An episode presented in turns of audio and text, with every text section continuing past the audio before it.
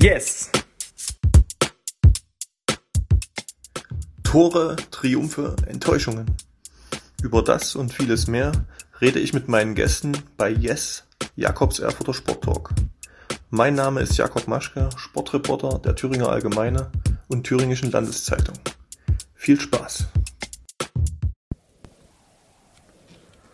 Hallo und willkommen bei Yes, Jakobs Erfurter Sporttalk. Heute bei mir zu Gast, ja, man kann schon sagen, oder ich würde es zumindest so sagen, der erfolgreichste Erfurter Basketballtrainer äh, der letzten zehn Jahre, so Pi mal Daumen. Also 2014 hat er den BC Erfurt zum Aufstieg in die erste Regionalliga geführt. 2016 dann war er dann schon Co-Trainer bei den Rollstuhlbasketballern in Elxleben bei den Thuringia Bulls und die haben unter ihm als Co-Trainer dann den ersten deutschen Meistertitel geholt. Als Cheftrainer hat er sie dann sozusagen zur, zur besten Rollstuhlbasketballmannschaft Europas geformt, äh, mit dem deutschen Meistertitel und Champions League-Sieg im Jahr 2018. Dann sogar das Triple 2019, Meisterschaft, Pokal, Champions League und im vergangenen Jahr nochmal das Double, Meisterschaft und Pokal, wobei die Champions League da Corona-bedingt schon ausgefallen war. Hat mit seinem Team 75 Siege in Folge gefeiert. Das war eine der längsten Siegesserien überhaupt im Weltsport. Bei so einem Intro kann man sicherlich nur rot werden. Micha, äh, ich grüße dich erstmal. Hallo. Grüße dich, Jakob. Ja, das bin ich ja, bin ich ja gerade, ja. Aber ich kann dazu sagen, ich hatte immer Glück mit meinen Mannschaften. Die waren immer richtig gut, da brauchte ich nicht so viel machen. Okay. Also äh, ist das schon auch schon Teil des Erfolgsrezepts? Das wäre meine erste, erste Frage gewesen. Was ist denn das Rezept für so eine Siegesserie oder für diese Erfolge eben, die du in den letzten Jahren mit deinem Team gefeiert hast? Nein, wie gesagt, in erster Linie äh, ganz, ganz viel harte Arbeit. Ähm, man muss da jeden Tag sich komplett committen. Muss natürlich ähm, ja, die richtige Mannschaftszusammenstellung, äh, die richtigen Charaktere zusammenholen und dann natürlich das, äh, die wichtigste Zutat überhaupt, ja, Talent. Ja, und äh, wenn man das dann so zusammenmixt, da kann was Verrücktes draus entstehen und ich denke, das äh, ist in den letzten Jahren ja, hier quasi wahr geworden. Also ging es dann in erster Linie für dich äh, darum, die, die, die Jungs entsprechend eben äh, zu motivieren oder natürlich eben auch so die, die taktischen Feinheiten ähm, für die wichtigen Spiele dann sozusagen rauszuarbeiten und denen mit, mit auf den Weg zu geben. Aber in dem Sinne äh, lief der Laden dann teilweise auch von selbst oder wäre das dann doch zu viel gesagt? Also es braucht dann schon jemanden, der das Ganze so ein bisschen natürlich taktisch und auch äh, von der Motivation her ähm, orchestriert. Ne? Ich, ich halte mich da so ein bisschen immer an, an, an Thomas Tuchel. Ähm, der spricht ja immer davon, dass wir Trainer-Dienstleister sind. Und ähm, da stimme ich eigentlich überein. Wir probieren, so, so gut es geht, äh, unsere Athleten zu unterstützen in, in, in sämtlichen Bereichen. Und ähm, ja, das geht natürlich weit auch über das, ähm, die Trainingsgeschichten äh, hinaus. Und dann hofft man, dass am Wochenende, wenn dann die Leistungskontrolle ist, performt werden kann. Ja. ja. Äh, nochmal ein ganz kurzer, sozusagen historischer Rückbezug. Vielleicht kannst du noch mal kurz benennen, wie du überhaupt Basketballtrainer geworden bist. Ursprünglich komme ich ja aus Perleberg. Das ist äh, in, in, Brandenburg. Und ähm, dort war es so, als ich damals angefangen habe, Basketball zu spielen, da hatten wir jetzt nicht einen, einen, einen Trainer.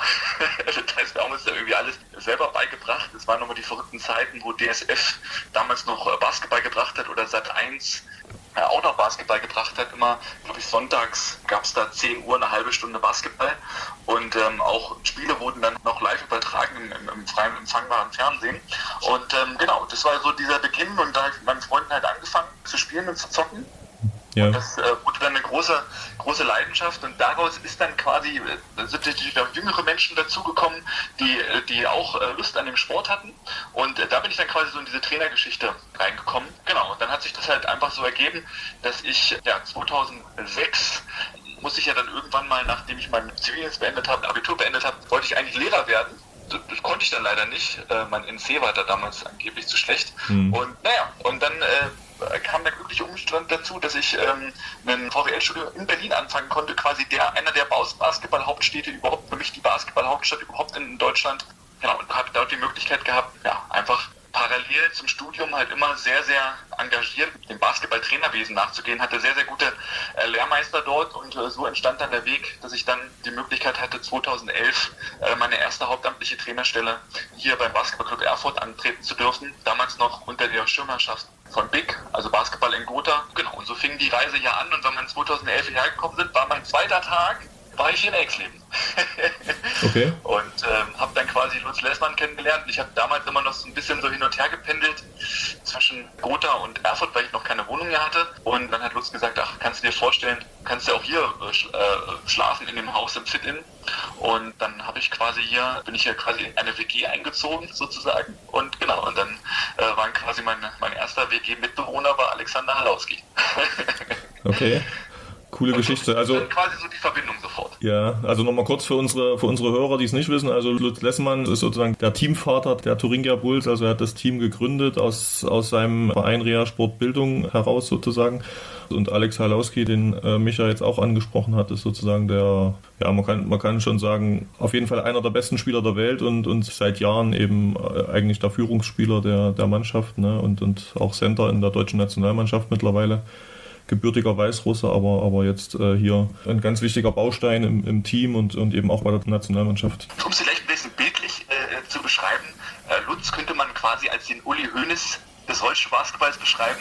Und ich glaube, das trifft ganz gut. Und Alex, obwohl er natürlich weißrussische Wurzeln hat, aber jetzt mittlerweile ähm, deutscher Staatsbürger ist, kann man eigentlich so als den Dirk Nowitzki der Thüringer Bulls bezeichnen, vielleicht sogar als den Dirk, Dirk Nowitzki des deutschen Basketballs. Wenn man das zusammenbringt, dann kann man, glaube ich, so ein bisschen verstehen, wie wichtig diese beiden Persönlichkeiten für die Thüringer Bulls sind.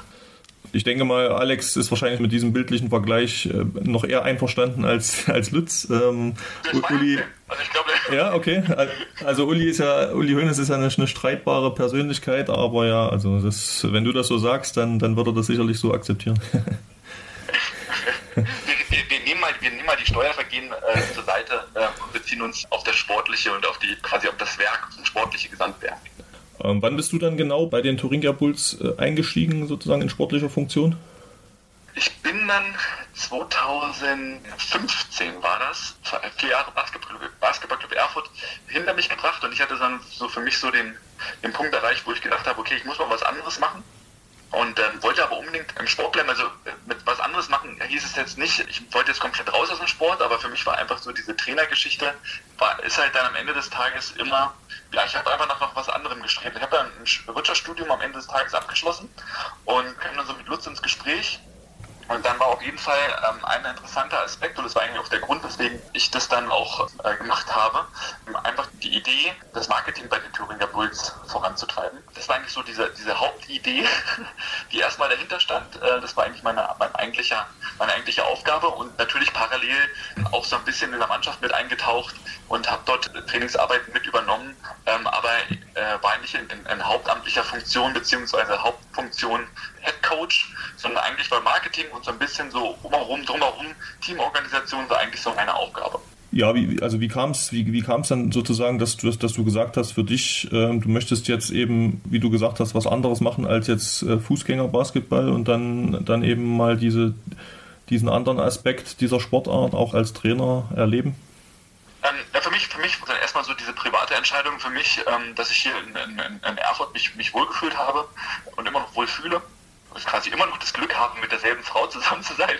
Und ja, und deswegen war für uns die Entscheidung, für mich die Entscheidung, ich, wollte unbedingt hier in Erfurt bleiben. Und wie gesagt, das, das Fit-In, ähm, da ist ja einfach seit 2011 ein freundschaftliches Verhältnis, denke ich, gerade zu Lutz äh, mit entstanden. Wir haben viel zusammen gemacht in der Zeit und äh, deswegen kannte ich quasi die Gegebenheiten. Ich wusste, welche, welche Köpfe hier agieren und ähm, ich kan kannte natürlich kan äh, die Athleten halt sehr, sehr gut. Ja, über all die Jahre, wir haben parallel hier, ähm, ich habe beim BCE hier Trainingseinheiten absolviert, wir haben viele Sachen hier zusammen gemacht. Ich kannte alle Athleten, habe viele Spiele selbst gesehen und fand es immer extrem faszinierend, den Sportlern und Sportlerinnen bei der Ausübung der Leidenschaft zu, zu, zusehen zu dürfen. Und ähm, einer deiner Kollegen hat ja mal eine schöne Überschrift gewählt, äh, wenn das gerade hört, Michael Keller, ja. hört er doch bestimmt, oder der Kollege? Ey, ihr müsst doch alle untereinander gucken, was ihr da macht. Ähm, ich ich gehe davon aus, ja, auf jeden Fall. er hat damals eine schöne Überschrift gewählt, und zwar, dass die Rollstuhlbasketballer so ein bisschen die Ritter des Sports sind. Ja. Und da finde ich, hat er den Kern ganz gut getroffen. Denn hier werden Werte und Tugenden die im großen Sport ähm, teilweise verloren gegangen sind, wirklich noch gelebt. Und das hat mich sehr, sehr inspiriert. Von daher führten dann diese Dinge dazu, dass ich gesagt habe, ich mache das hier. Ähm, mhm. Ich habe da Bock drauf und habe natürlich auch das, das unglaubliche Potenzial gesehen, was ja. in dieser Sportart allgemein steckt. Weil mhm. ähm, du hast ja selber live gesehen, es ist schon eine sehr, sehr fesselnde, dynamische und vor allen Dingen emotionale Sportart. Da ist alles drin, was uns am Sport äh, fasziniert. Und dazu noch Basketball. Das äh, hat dann einfach mhm. dazu äh, geführt, dass ich gesagt habe, ey, das ist es. Und dann noch hier in der Stadt, also Exleben ist ja quasi Großraum Erfurt, ja, ja. Ähm, das passt. Ja. Und das ist ja immer noch so. 2015, jetzt haben wir sogar schon 2021. Mhm. Ja, ne, ich kann das nur, ich kann das auf jeden Fall bestätigen, was du sagst. Also man vergisst dann tatsächlich nach kurzer Zeit, dass diese Jungs und Mädels da wirklich im Rollstuhl sitzen. Das ist wirklich total beeindruckend, wie, wie die eben, sag ich mal, trotz, trotz körperlicher Einschränkungen da eben performen ne, und eben Sport auf absolutem Spitzenniveau ähm, bieten. Und ja, also das, das kann ich nur jedem empfehlen, da auch mal in Ex-Leben im, im Fit-In vorbeizuschauen und sich mal so ein Spiel anzuschauen. Also das lohnt sich auf, auf alle Fälle. Aber nochmal noch mal kurz zurück zu dem, was du gesagt hast. Sozusagen die Tugenden äh, des, des Sports, äh, die dir auch wichtig sind und die im Rollstuhlbasketball noch verkörpert werden. Du hast ja den direkten Vergleich, warst vorher beim BCE. Da du diesen direkten Vergleich hast, vielleicht kannst du das mal schildern, was eben vielleicht dem normalen Basketball oder dem Fußgängerbasketball verloren gegangen ist, was, was beim Rollstuhlbasketball eben noch noch vorhanden ist?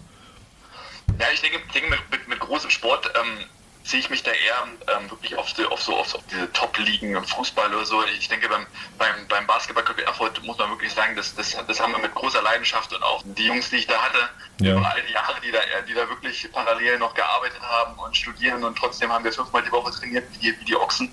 Äh, das war beeindruckend. Von daher ist das eigentlich gar nicht so mein Bezug. Mein Bezug geht eher so ein bisschen so auf den großen Sport und meine Lieblings, äh, mein Lieblingsvergleich ist da immer dieser sogenannte Videobeweis. Ja? Das finde ich immer am sensationellsten, wenn das Spiel unterbrochen wird und dann wird dieses, diese Geste zum Bildschirm gemacht, da gibt es den Videobeweis. Im Rollstuhlbasketball wäre es so, und ich meine, geht es ja am Ende des Tages auch um Titel, dann wäre es so, dass der, wenn der Athlet merkt, okay, ich war, ich war jetzt dran, zeigt er von sich aus in die andere Richtung und sagt, das ist der, der Ball von, von, von einer Mannschaft. Und das habe ich jetzt wirklich in den letzten Jahren so oft erlebt. Das ist wirklich unglaublich. Und Nummer, Punkt Nummer zwei ist, also hier wird wirklich unfassbar hart gekämpft also wirklich mit allem, was man hat, mit allen äh, legalen Mitteln wird gegeneinander gekämpft. Und man geht über die Leistungsgrenze hinaus. Und nach dem Spiel, egal wie das Ergebnis ausgegangen ist, ob man es äh, verloren hat, hoch gewonnen, ähm, schenkt man sich untereinander immer diesen, diesen Respekt und gibt sich die Hand. Und ohne böse Worte, sondern jeder weiß, was der andere dort geleistet hat. Egal, ähm, äh, wie gesagt, wie das Ergebnis war, sondern man weiß, okay, der, der Gegenüber ist jetzt an die Leistungsgrenze gegangen und dafür zeugt man sich gegenseitig Respekt und das finde ich sind Eigenschaften und Werte, die sehr, sehr wichtig sind und äh, die wir uns erhalten müssen. Musstest du dennoch äh, rein in deiner Trainerrolle da viel, viel umdenken und umlernen, was die taktischen Abläufe und die Spielstruktur angeht, als du dann zu den Thuringia Bulls ge gegangen bist? Ähm, ja, es ist Basketball, aber es ist, es ist auf jeden Fall mit dem Element Rollstuhl einfach noch mit dabei, mit dem äh, Arbeitsgerät. Ja, wie man so schön sagt. Ja. Es ist einfach noch ein anderes Element. Äh, deswegen verändert sich natürlich das Spiel. Aber, und das war immer mein großes Glück, ich habe ja Weltklasse-Athleten um mich herum gehabt, die mir das Spiel beibringen konnten. Und das habe ich äh, intensiv verfolgt, habe mich äh, viel mit meinen Athleten und Athletinnen unterhalten. Dadurch äh, natürlich ist auch viel entstanden und ich, natürlich habe ich auch Ideen, wie, äh, wie der Basketball ähm, allgemein, wie der Fußgängerbasketball gespielt wird. Und ich denke, dadurch sind ganz spannende Synergien entstanden, die uns gegenseitig nach vorne gebracht haben. Nach vorne gebracht ist ein, ist ein gutes Stichwort. Die Siegesserie hatte ich ja schon angesprochen. Ungefähr drei Jahre, 75 äh, Spiele. Das ist natürlich total außergewöhnlich, sowohl äh, hier im, im regionalen Vergleich als auch sogar weltweit gesehen. Was macht so eine monumentale Siegesserie mit einem persönlich? Ich habe da nie so richtig drauf geschaut, weil das für mich nicht so das Entscheidende war. Ich wusste immer, und das, damit muss man sich einfach, da sind wir einfach bodenständig genug, um zu wissen, dass es eine außergewöhnliche Zeit war. Ja? Und äh, dass auch irgendwann diese Siegerserie, die ist ja jetzt vor kurzem gerissen, dass dieser Tag passieren wird. Das Wichtigste war für uns immer, dass wir in den Spiegel schauen können und das bestmögliche Resultat rausholen. Da ist eigentlich egal, ob du jetzt gewinnst oder verlierst, sondern wir wollen einfach sagen, okay, wir haben das Bestmögliche haben wir jetzt rausgeholt. Das ist eigentlich mal so unser grundsätzliches Ziel für jedes Spiel und für jede Saison. Wenn man diese drei Jahre auch mal, es war, es ist ja nicht so, dass, es, dass die Grundvoraussetzungen, um Spiele zu gewinnen oder Titel zu gewinnen, immer ideal waren.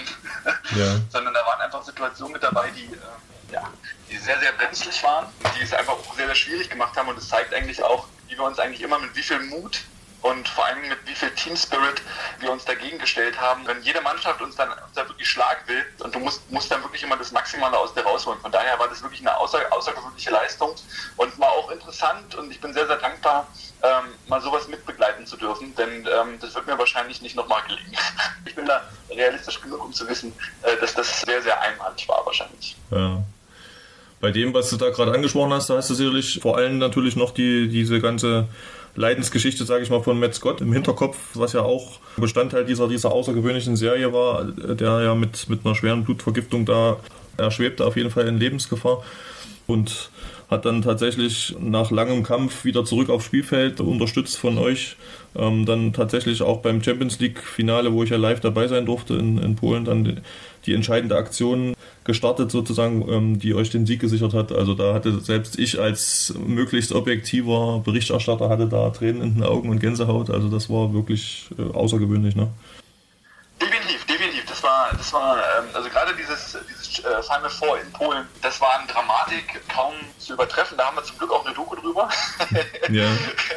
Kann sich jeder auf unserem YouTube-Kanal äh, mal anschauen, äh, weil es zeigt sehr, sehr schön, was da eigentlich los war mit der Mannschaft. Natürlich die Situation Matt, eine unglaubliche Geschichte, einzeln für mich gerade über, über, diese, über diese fünf Monate.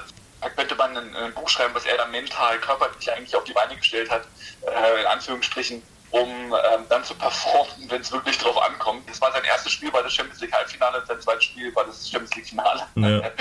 Nach fünf Monaten Pause. Mhm. Und ähm, dann dazu war noch an diesem Wochenende, dass Jitzke sich am Ellbogen verletzt hat und ihr Einsatz äh, sehr, sehr, sehr gefährdet war. Und wir haben dann durch äh, Dr. Lutz, der hier in Erfurt äh, unfassbar gute Arbeit geleistet hat, es, es irgendwie hinbekommen, oder er hat es irgendwie hinbekommen, dass das Sitzke dort spielen konnte. Und äh, von daher war das eigentlich emotional, ja, eigentlich der, der also das wie, wie ein Hollywood-Dreh.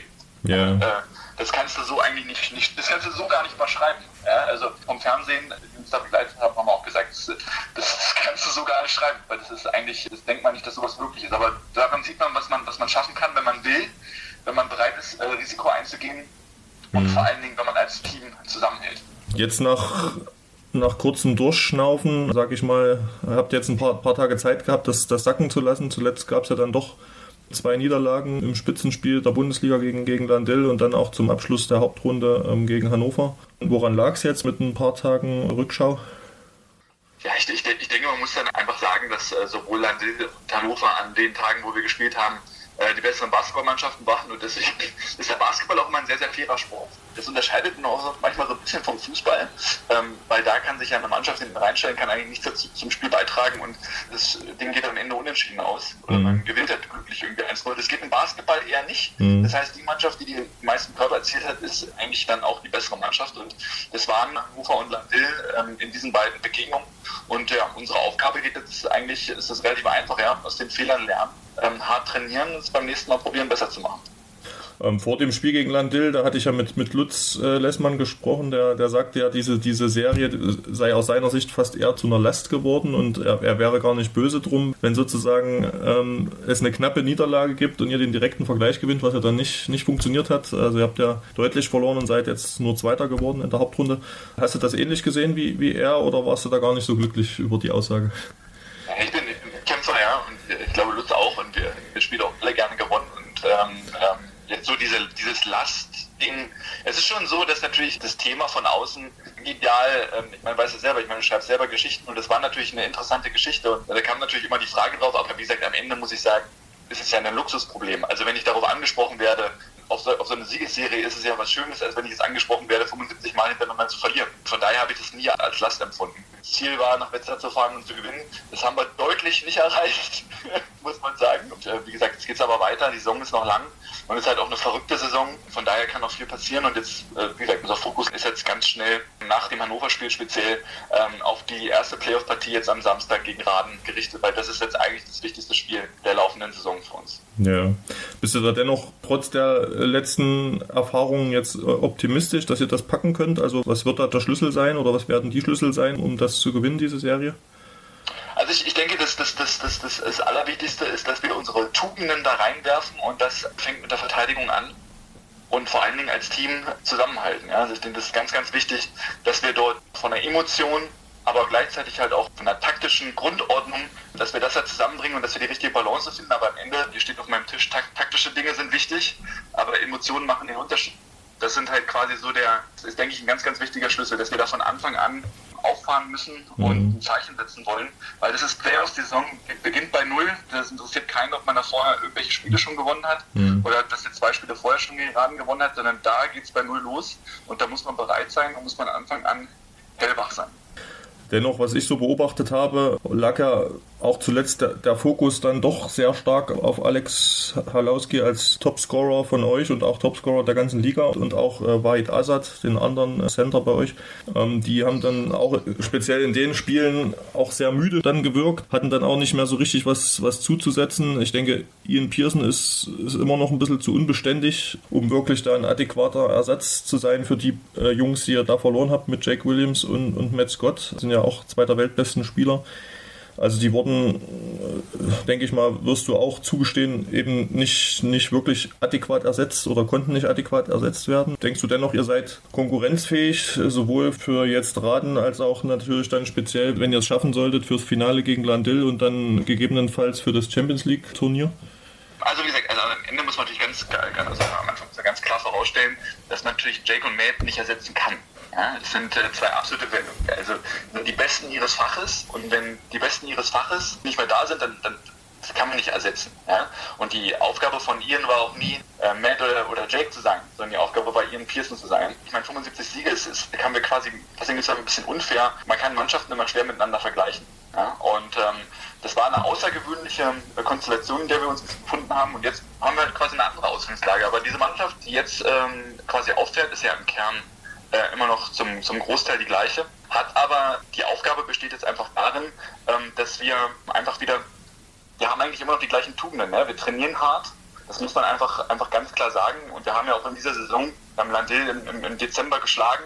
Ähm, ist schon so, dass, dass wir immer noch verdammt viel Talent hier haben. Ja? Und das müssen wir halt zusammen als Mannschaft halt abrufen. Aber Fakt ist auch eins, wir haben uns in bestimmten Konstellationen verändert und da muss man natürlich auch durch bestimmte Situationen auch mal wieder neu durchgehen. Ja, und ich denke, das waren jetzt so diese zwei Spiele, haben uns da auf jeden Fall gezeigt, wo unsere Grenzen sind, was wir besser machen müssen und wo wir halt vielleicht ein bisschen adjusten müssen. Das ist auf jeden Fall immer ein wichtiger Aspekt, weil aus Niederlagen lernt man. Das hoffen wir, äh, dass wir daraus eine Menge ziehen konnten. Und ähm, Stichwort Alex oder Wahid, es ist halt immer so, egal welche Mannschaft du dir anguckst, auf Weltklasse-Niveau. Wenn bei den LA Lakers LeBron James und Anthony Davis nicht mehr dabei sind, sind die nicht konkurrenzfähig. Ja? Und wenn du Michael Jordan bei den Chicago Bulls rausnimmst, dann ist es halt auch kein, kein Meisterteam mehr. Deswegen, das ist halt immer die, die außergewöhnlichen Spieler bringen dich halt quasi in diese außergewöhnlichen Positionen. Von daher ist es nun mal so, äh, in dem Spiel war die Punkteausbeute nicht so, wie wir uns das vorgestellt haben, was aber am Ende des Tages nicht an Wahid oder an Alex liegt, sondern einfach, wir müssen als Team dafür sorgen, dass sie wieder in, in bessere Wurfpositionen kommen. Und das ist quasi unsere Aufgabe. Und der mhm. Rest, äh, darin sind sie eigentlich sehr, sehr gut, der kommt dann schon von alleine. Aber musst du dann auch als Trainer nicht daran arbeiten, dass eben auch andere da in die Bresche springen können, dass man dann doch trotzdem nicht zu sehr abhängig von den beiden ist, was das Scoring angeht?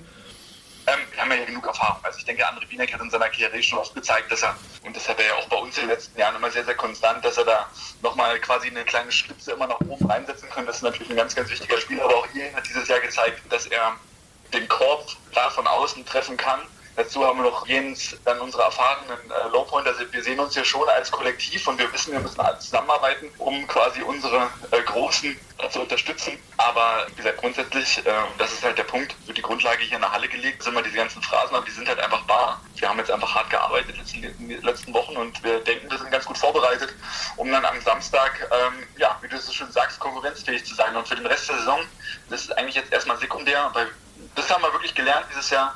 Wir leben im Moment und wir schauen eigentlich bloß von Trainingseinheit zu Trainingseinheit, von Spiel zu Spiel, weil man muss wirklich sagen, wir leben in einer außergewöhnlichen Zeit, in einer schwierigen Zeit und wir haben halt das Privileg, dass wir unsere Leidenschaft ausüben dürfen. Und von daher ist das jetzt erstmal so der Fokus heute Abend Training und ähm, dann hoffentlich am Samstag spielen. Hast du trotz allem schon so ein paar Pläne im Hinterkopf, wie man die Mannschaft gegebenenfalls dann zur neuen Saison auch ähm, schon verstärken kann, beziehungsweise umtreiben dich da eher die Sorgen um die Zukunft, weil man muss ja immer noch sagen, die Situation auch für Rea Sportbildung ist ja immer noch eine ungewisse und ist auch stark abhängig davon, was in den nächsten Monaten so passiert oder ob die ihre Türen öffnen dürfen oder nicht. Und davon ist ja auch die Existenz eures Teams abhängig. Ne? Definitiv. Also muss ganz klar sagen, das Haus ist seit sieben Monaten zu.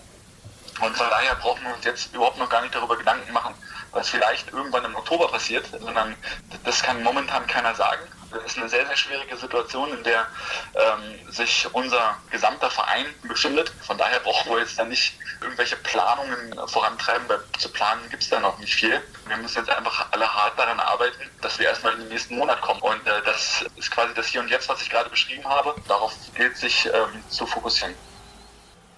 Ja, super Schlusswort. Micha, dann wäre ich durch mit meinen Fragen. Ähm, ich danke dir für die Zeit und wünsche natürlich eurem Team und auch dem gesamten Verein äh, das Beste für die nächsten Wochen und Monate, dass ihr da sportlich erfolgreich und auch wirtschaftlich gut durchkommt. Vielen Dank. Danke dir, Jakob. Danke dir. Alles Gute, bleib gesund. Danke. Ciao. Yes! Wenn Ihnen, liebe Zuhörer, der Podcast gefällt, können Sie ihn gern auf der Homepage der Thüringer Allgemeine oder Thüringischen Landeszeitung abonnieren. Feedback, Fragen und Anregungen können Sie per Mail über jakob.maschke.funkemedien.de oder bei Facebook an mich richten.